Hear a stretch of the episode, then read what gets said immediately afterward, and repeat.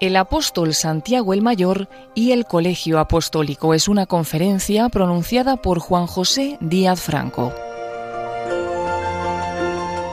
Es médico especialista en psiquiatría y teólogo que previamente se licenció en Filosofía y Letras y ejerció como profesor de Historia del Arte.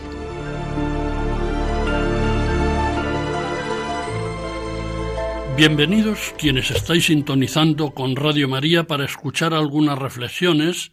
entre las muchas posibles, sobre la figura del apóstol Santiago el Mayor, patrón de España, y su entorno evangélico, en este año jubilar, compostelano o jacobeo, el sacobeo para nuestra numerosa audiencia gallega,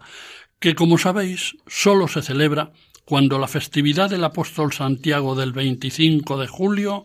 cae en domingo, pero que con motivo de la situación de pandemia causada por la COVID-19, que a todos nos aflige, se prolongará por primera vez durante dos años, el 2021 y el 2022. Uno de los muchos misterios que plantea la actuación de la persona Jesús Hijo de Dios, a través de su doble naturaleza divina y humana, durante el transcurso de su existencia, de su estancia entre nosotros, fue el de la fundación y primer desarrollo de la Iglesia, su Iglesia, nuestra Iglesia, comenzando por la designación entre sus numerosos discípulos de doce de ellos a los que denominó apóstoles, para que fueran columnas y fundamento del nuevo edificio espiritual como representantes y enviados suyos en la proclamación y difusión de la nueva realidad religiosa centrada en él mismo. La elección de los doce podría corresponder a la división del pueblo judío en doce tribus, originadas en los doce hijos del patriarca Jacob. Este número simbólico, tan del gusto de la antigüedad,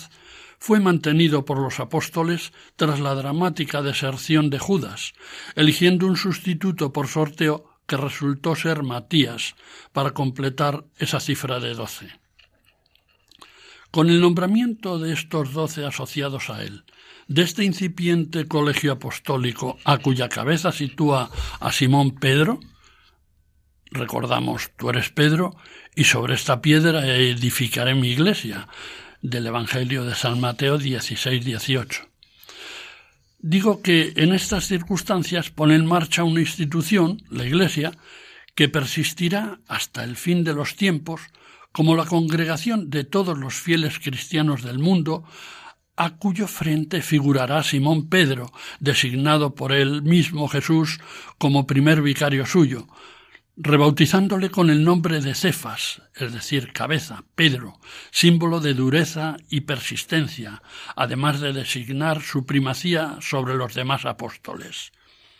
Después del martirio y muerte de Pedro, tomaron su relevo una larga lista de sucesores, comenzando por San Lino, San Cleto y San Clemente Romano, y prolongándose hasta los 266 papas que, incluido el actual Papa Francisco, han ostentado la condición de sumos pontífices y primados de la Iglesia de Cristo en su condición de obispos de Roma. Así se establece esa inicial manifestación del reino de Dios en Cristo, que se consumará con la segunda y definitiva venida del Señor al final de los tiempos. Por tanto, el reino de Dios ya está aquí entre nosotros, en torno a la Iglesia, pero todavía no se ha consumado en su totalidad esta realidad a la que todos estamos llamados a través de una conducta santa e irreprochable, ayudados en nuestra debilidad por la providencia de Dios mediante la acción redentora de Cristo Jesús, nuestro Salvador. La primigenia institución de esta Iglesia Misterio de Dios, pero también Iglesia Institución Humana, constituida por el Colegio Apostólico, es mencionada como tal veintitrés veces por los cuatro evangelios, por los hechos de los apóstoles, por San Pablo y por los padres apostólicos, que es, como se conoce, una serie no muy numerosa de obispos y escritores de la primitiva Iglesia, que aun no habiendo tenido el privilegio de conocer en vida al Maestro, sí trataron o fueron discípulos de los apóstoles. Son estos Bernabé, compañero de misión de San Pablo, Clemente Romano, el gran obispo de Roma, tercer sucesor de San Pedro, Hermas, a quien se supone discípulo de San Pablo, así se ve en Romanos 16-14, San Policarpo, obispo de Esmirna, San Ignacio, obispo de Antioquía y mártir en Roma, San Ireneo, obispo de León, Papías, obispo de Hierápolis, así como los autores del discurso a Diogneto y de, y de la Didache o Didache, que es una obra de la literatura cristiana primitiva, probablemente compuesta en el siglo I, que también puede titularse como Enseñanza de los Doce Apóstoles o Enseñanza del Señor a las Naciones por medio de los Doce Apóstoles, redactada por uno o más autores a partir de algunos materiales apologéticos y didácticos judeocristianos preexistentes.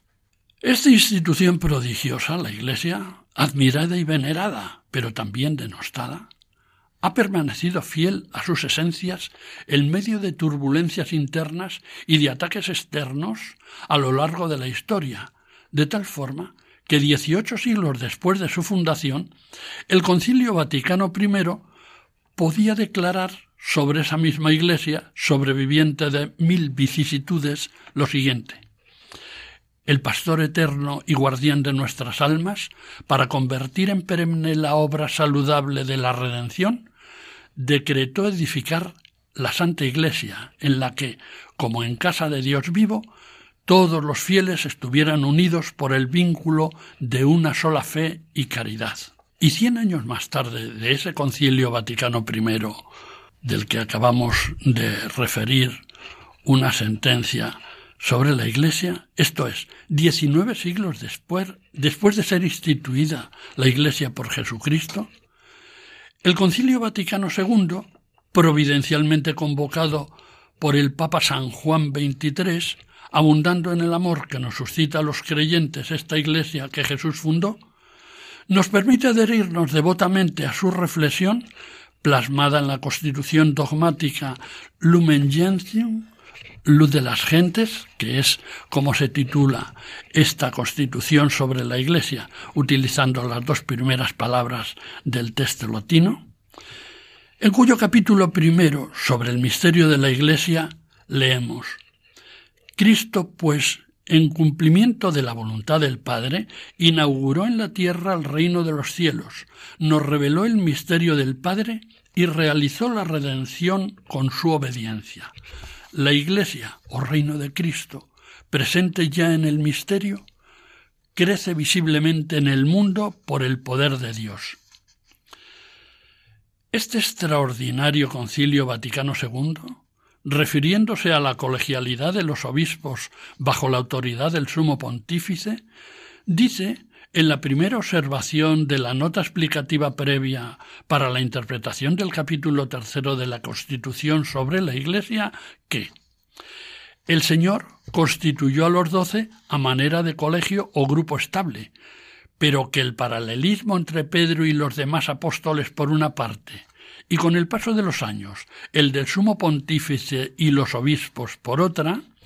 no implica la transmisión de la potestad extraordinaria de los apóstoles a sus sucesores, ni, como es claro, igualdad entre la cabeza y los miembros del colegio, sino solamente la proporcionalidad entre la primera relación, Pedro y los apóstoles, y la segunda, el Papa y los obispos. Los Evangelios de San Mateo, capítulo 10, versículos 2-4, San Marcos, capítulo 3 versículos 13 a 19 y San Lucas capítulo 6 versículos 12 a 16, así como el libro de los Hechos de los Apóstoles capítulo 1 versículo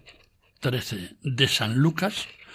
enumeran los nombres de los doce apóstoles, aunque en orden inverso,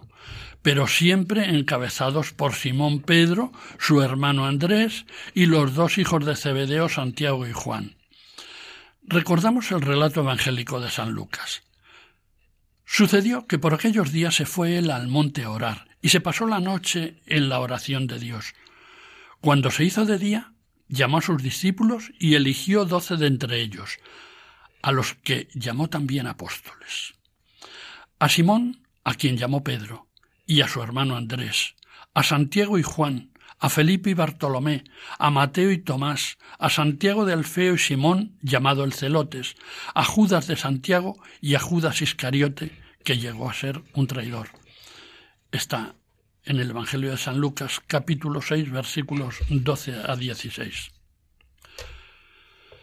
Por lo que afecta al apóstol Santiago del que pretendo hablar más específicamente, recordaremos también aquí el relato recogido en el Evangelio de San Marcos de esta trascendental elección de los apóstoles, en la que Jesús, en un rasgo de confianza y buen humor, pone un apelativo especial a los hermanos Santiago y Juan. Dice así, subió al monte y llamó a los que él quiso, y vinieron donde él Instituyó doce para que estuvieran con él y para enviarlos a predicar con poder de expulsar los demonios. Instituyó a los doce y puso a Simón el nombre de Pedro, a Santiago el de Cebedeo y a Juan, el hermano de Santiago, a quienes puso por nombre Boanerges, es decir, hijos del trueno, a Andrés, Felipe, Bartolomé, Mateo, Tomás, Santiago el de Alfeo, Tadeo, Simón el Cananeo y Judas Iscariote, el mismo que le entregó. Está en Marcos capítulo 3 versículos 13 a 19. No mucho antes de este trascendental momento de la elección de los doce, se había producido la primera llamada a cuatro de estos hombres, Andrés, Simón Pedro, Santiago y Juan, por parte del Maestro para que le siguieran, incorporándoles desde la rudeza de su oficio de pescadores a una nueva y desconocida vocación espiritual cuyas dimensiones no podían imaginar entonces. Pero lo que sí tuvieron fue la incondicional entrega a la figura de Jesús como maestro y guía de sus vidas. Por él lo dejaron todo y le siguieron.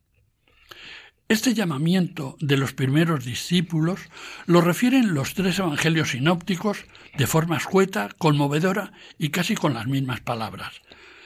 En Mateo 4, 18, 22, Marcos 1, 16, 20 y Lucas 5, 1, 11. Por ser el texto evangélico de redacción más temprana, recogemos como mejor ilustración el relato de Marcos capítulo 1 versículos 16 a 20. 20. Y pasando junto al mar de Galilea, vio a Simón y a Andrés, hermano de Simón, echando las redes en el mar, pues eran pescadores. Y les dijo Jesús, Venid en pos de mí, y os haré pescadores de hombres. inmediatamente le siguieron, dejando las redes. Y avanzando un poco, vio a Santiago, el hijo de Zebedeo, y a Juan, su hermano, remendando las redes en la barca. Y enseguida los llamó y dejando a su padre Zebedeo en la barca con los jornaleros, se fueron detrás de él. Los tres relatos son unánimes en cuatro cosas. La primera, que los cuatro, Simón Pedro, Andrés, Santiago y Juan, eran pescadores en el mar de Galilea, gente ruda, curtida por la dureza del clima y la inseguridad de las faenas de la pesca, y supuestamente poco ilustrados. La segunda, que Jesús les llamó y les invitó a seguirle. La tercera, que los llamados ni se lo pensaron ni lo consultaron, sino que automáticamente dejaron lo que estaban haciendo en ese momento, abandonaron a las personas con las que estaban, Santiago y Juan a su propio padre, y es de suponer que Simón a su esposa, ya que sabemos que tenía suegra, y le siguieron. Y la cuarta, que Jesús les anunció que en adelante serían pescadores de hombres en lugar de los peces que hasta ahora se dedicaban a capturar. Además de estos apóstoles predilectos, de los que luego trataremos más ampliamente, repasaremos algunos datos sucintos que poseemos del resto del grupo de los doce por su entidad como colegio apostólico porque con su fe y su predicación preconizan la vida de la Iglesia, que con ellos empezó a manifestarse y desarrollarse hasta llegar, en medio de tanta zozobra, sufrimiento y heroísmo, a esta Madre Iglesia que hoy nos acoge. Dos de los apóstoles eran parientes de Jesús, Santiago y Judas, hijos de Alfeo, conocido también como Cleofás, y de María, hermana o cuñada de la Santísima Virgen. Todos ellos, como Jesús, eran de Nazaret, vivieron allí y eran aquellos a los que el Evangelio menciona como hermanos de Jesús, que es como se recoge en el texto griego utilizando el término adelfos, cuyo significado es tanto hermanos carnales como parientes más lejanos. Esto se debe a que el traductor griego escribió literalmente la expresión aramea. En arameo, y lo mismo en hebreo, la palabra ah, o también aram y aha, significa no solo hermano de padre y madre, o únicamente de padre o de madre, sino también hermanastro, pariente próximo, primo hermano, sobrino, etc. Así puede verse, por ejemplo, en el Antiguo Testamento, en el libro del Génesis, capítulo 13, versículo 8, en el mismo Génesis, capítulo 29, versículos 14 a 17, y en el mismo, y en el libro primero de las Crónicas, capítulo 23, versículo 23.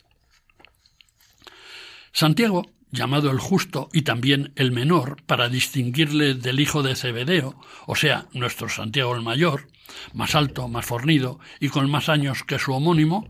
desempeñó un papel relevante durante los primeros tiempos de la Iglesia de Jerusalén, cuya presidencia ostentó durante más de treinta años, logrando mantener la concordia entre los numerosos nuevos adeptos procedentes de muy diversos orígenes. Con motivo de la reunión de los apóstoles en Jerusalén, a la que acudieron Pablo y Bernabé para dilucidar la cuestión de la obligación de la circuncisión para los nuevos adeptos al cristianismo procedentes de la gentilidad, a quienes querían imponérsela a los que abrazaban la nueva fe desde el judaísmo,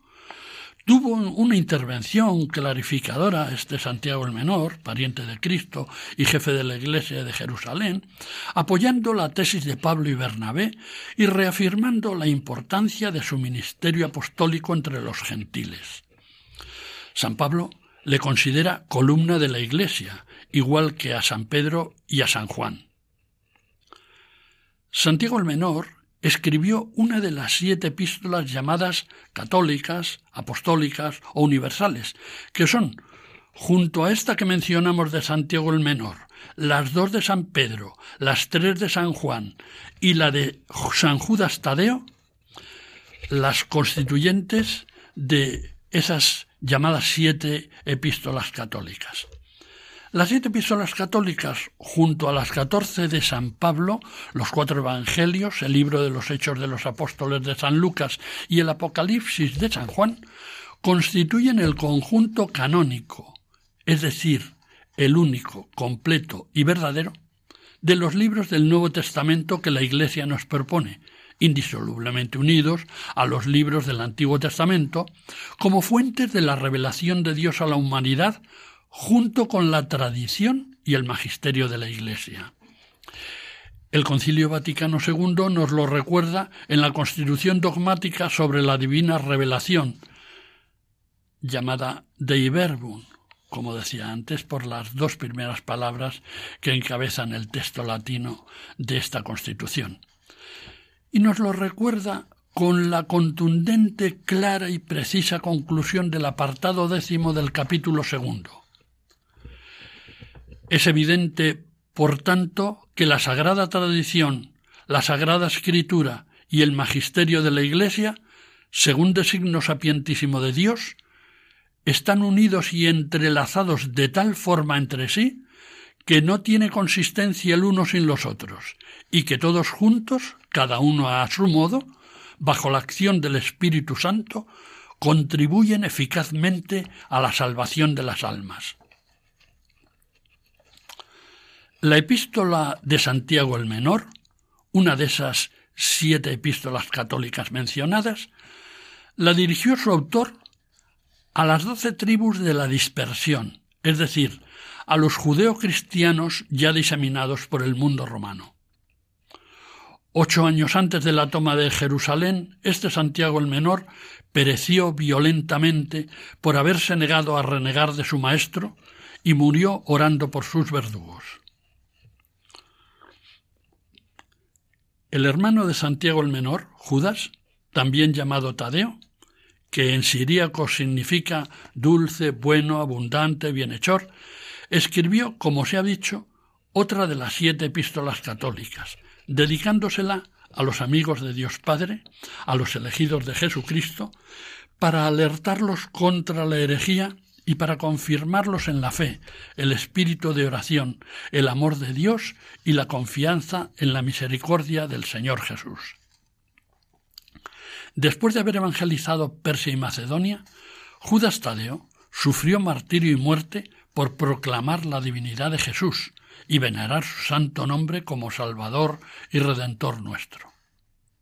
Respecto a los otros apóstoles, parece algo inusual que San Lucas mencione a Simón con el nombre griego Celotes y que Marcos le denomine Cananeo, expresión aramea que en otros casos este evangelista se apresura a traducir.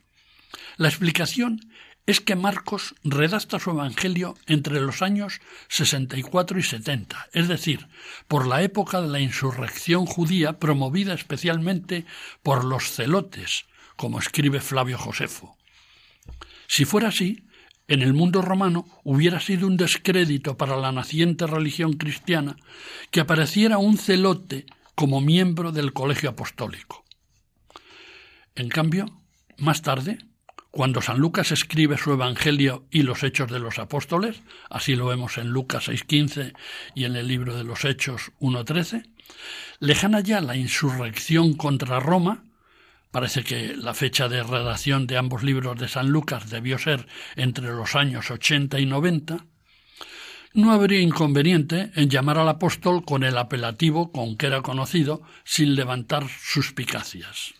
Todas las consideraciones anteriores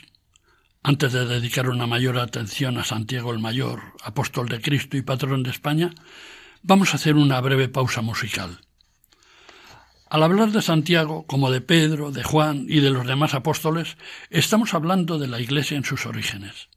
Bien merece esta Iglesia que la recordemos con la audición de una pieza musical muy sensible a la misma, el himno de la ciudad del Vaticano, residencia del obispo de Roma, el Papa. Se trata de una preciosa melodía del reconocidísimo compositor francés Charles Gounod, autor de otras afamadas composiciones musicales, que vivió de 1818 a 1893. La letra fue originalmente escrita en italiano y posteriormente vertida al latín, idioma oficial del Estado Vaticano, por Antonio Alegra, que vivió entre 1905 y 1969 y que era organista titular de la Basílica de San Pedro.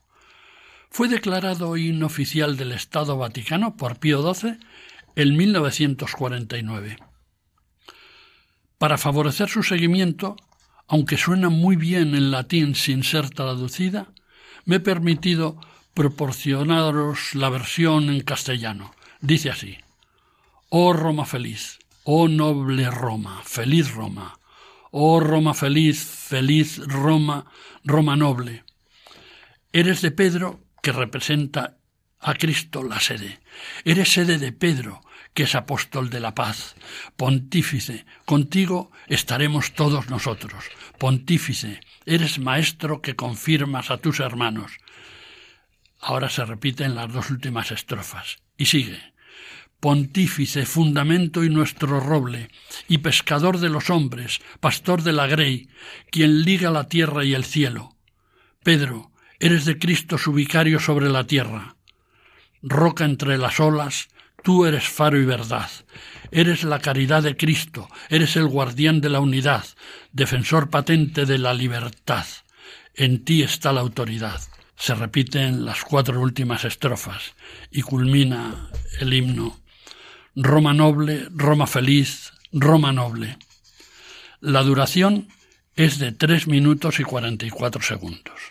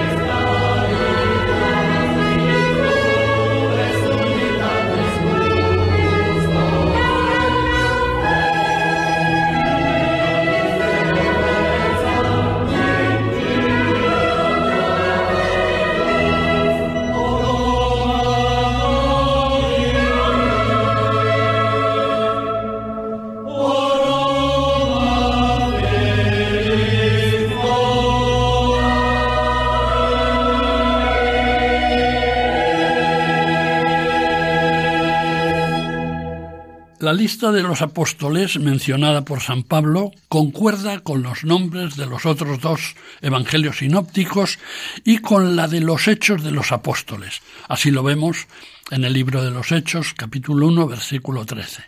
Pero en lugar de Tadeo, San Lucas, en sus dos obras, el Evangelio y los Hechos, menciona a Judas, hijo de Santiago, en lugar de decir hijo de Alfeo, y se supone que se identifica con el Judas Tadeo de las listas de Mateo y Marcos. En lo que no existe ninguna variación es en el orden de aparición. Siempre aparece como primer nominado Simón Pedro, y a continuación los hermanos Santiago y Juan, hijos de Zebedeo. Para mayor exaltación de los tres anteriores, no figura en esa élite el apóstol Andrés, que fue el primero en seguir al Maestro, abandonando para ello a Juan el Bautista, su maestro hasta entonces, y apresurándose a contarle a su hermano Simón Pedro que había encontrado al Mesías. Simón Pedro no fue el más antiguo entre los primeros discípulos, porque lo fue Andrés, ni el más amado, porque lo fue Juan, pero contó con la predilección del Maestro que vivió en su casa, curó a su suegra, utilizó su barca para hablar desde ella a las multitudes que le seguían, y siempre fue el primero en figurar en sus grandes momentos, como por ejemplo lo fueron la resurrección de la hija de Jairo, y sobre todo la transfiguración y la oración en el huerto de Getsemaní. Y definitivamente, tras la pasión y resurrección del Supremo Maestro, fue el primero en la perpetuación de su obra y doctrina como cabeza visible de la Iglesia. En el Colegio de los Doce, Simón Pedro cuenta con un lugar especialísimo. Es mencionado en el Nuevo Testamento 182 veces. Juan lo es solamente 50. Santiago, que luego sería el patrono de España, es mencionado 21 veces y el resto de los apóstoles muchas menos. Alguno de ellos eh, le adjudicó un sobrenombre, quizá para señalar una nueva personalidad relacionada con un destino que iba a encomendársele en un futuro inmediato.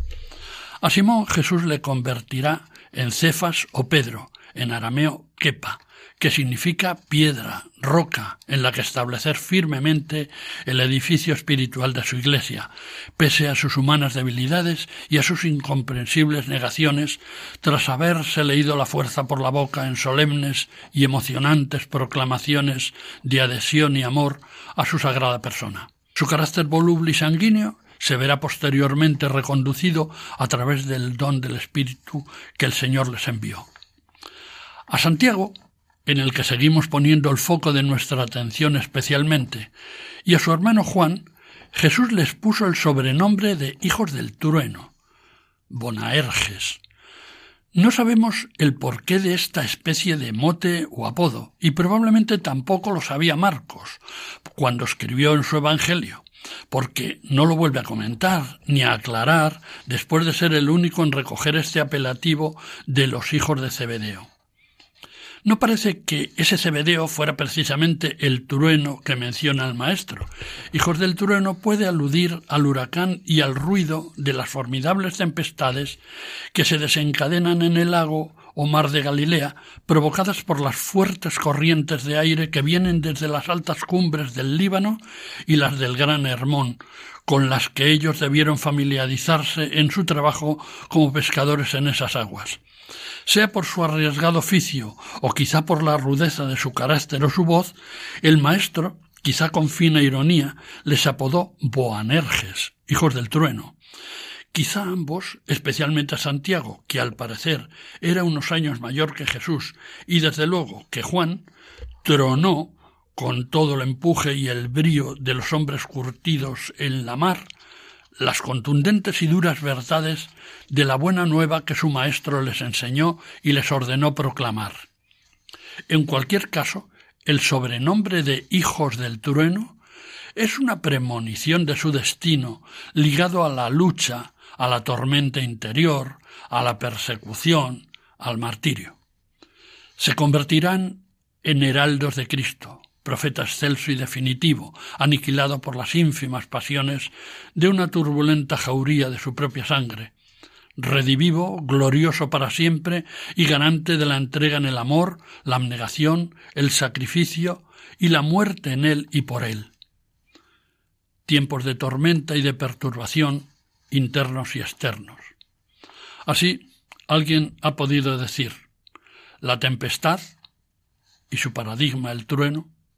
es el elemento natural de todos los seguidores de Cristo. Lo mismo que Pedro y Andrés, Santiago y Juan eran hermanos y también pescadores. Trabajaban con su padre, llamado Cebedeo. Parece que Cebedeo era más que un simple pescador, el dueño de una o varias embarcaciones en las que trabajaban no solo sus dos hijos, sino también algunos empleados a sueldo. Salomé, la madre de estos dos hermanos, es presentada en el Evangelio de San Mateo, capítulo 20, versículos 20 a 23, como una mujer ambiciosa y audaz al plantarse ante Jesús, eso sí, de rodillas y con humildad, para solicitar que sus dos hijos ocuparan a su derecha y a su izquierda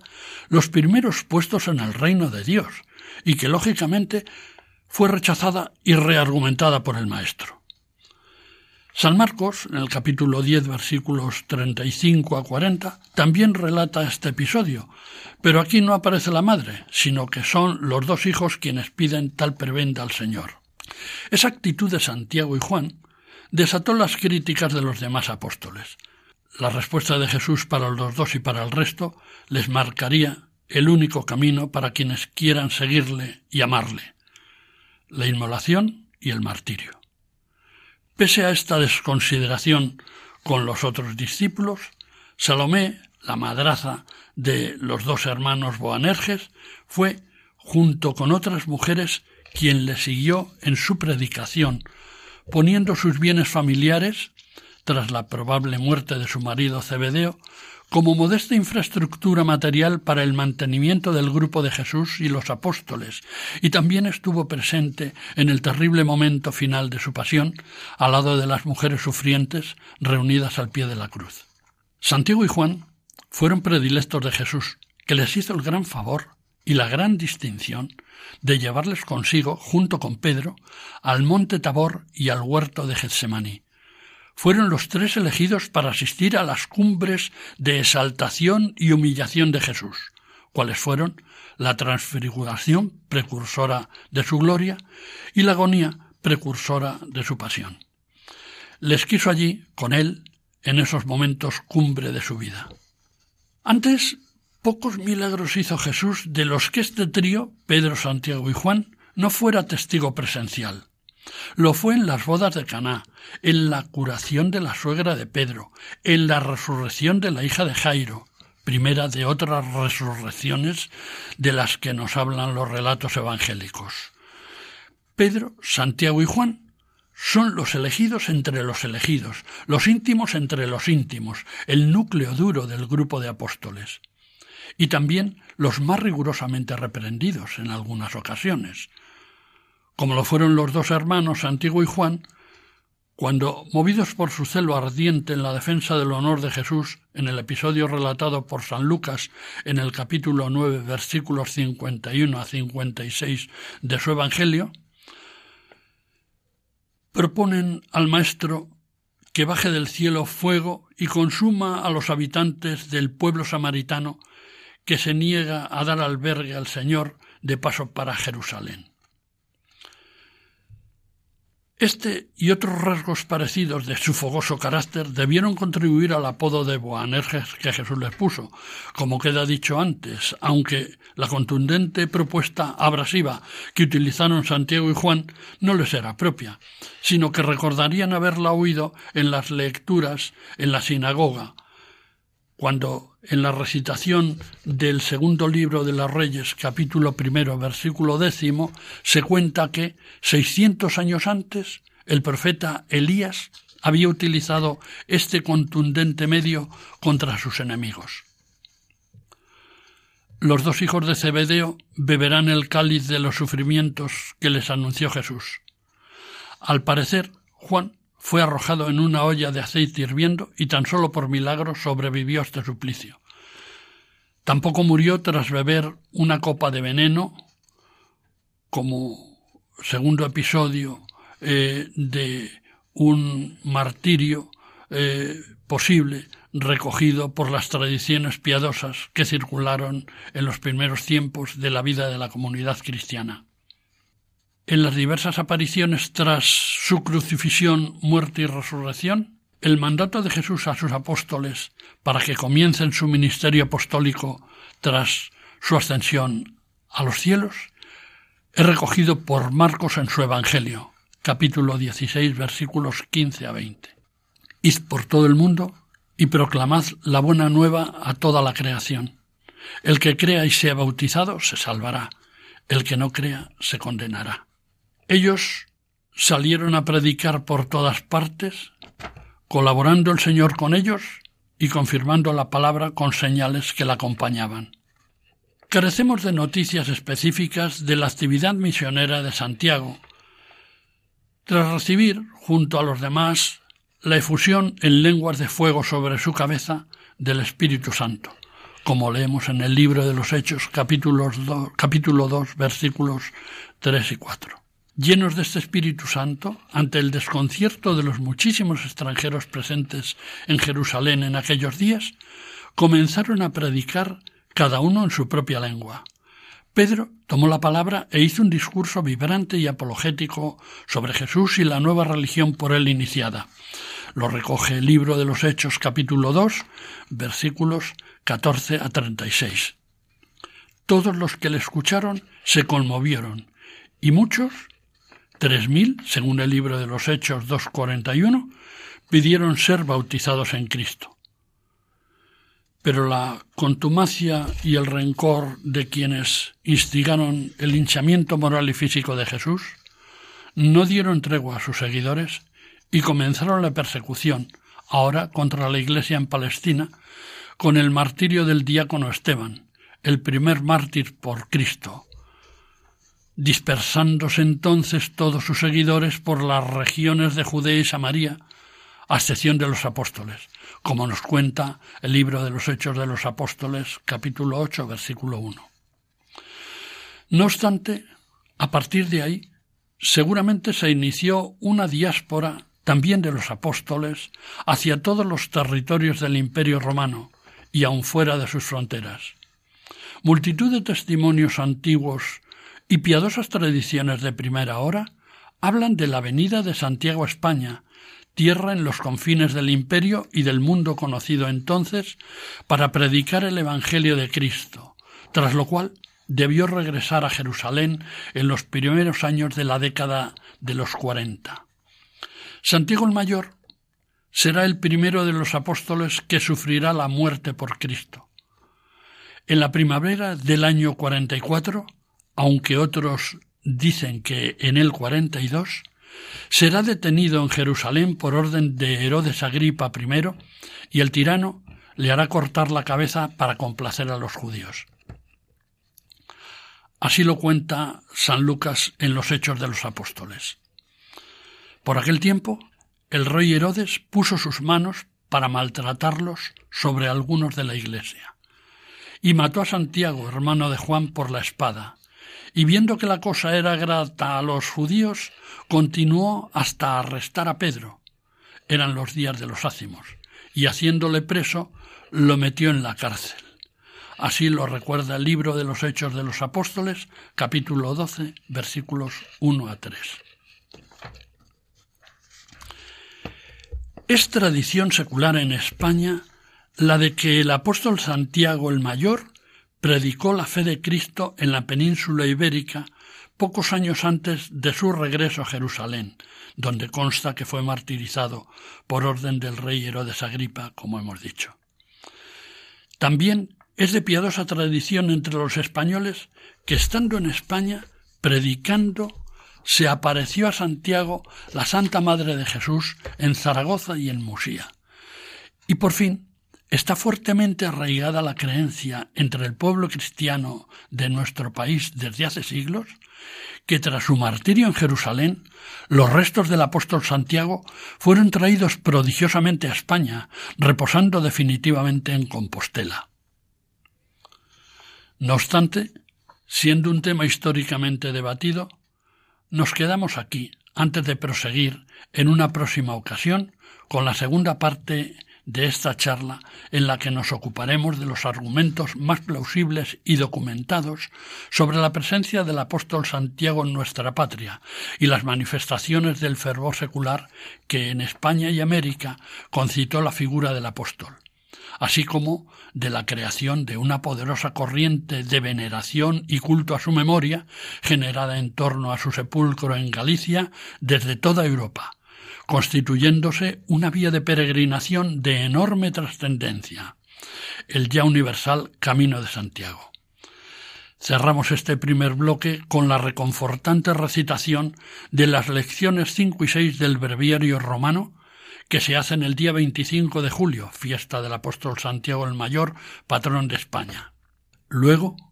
marchó el apóstol a España y allí convirtió a algunos para Cristo. Después, de regreso a Jerusalén, sufrió el martirio y su cuerpo fue trasladado a Compostela, donde es venerado con gran celebridad. Amigos oyentes de Radio María que me habéis seguido hasta aquí, gracias por sintonizarnos. Paz y bien para todos vosotros y hasta muy pronto, si Dios quiere.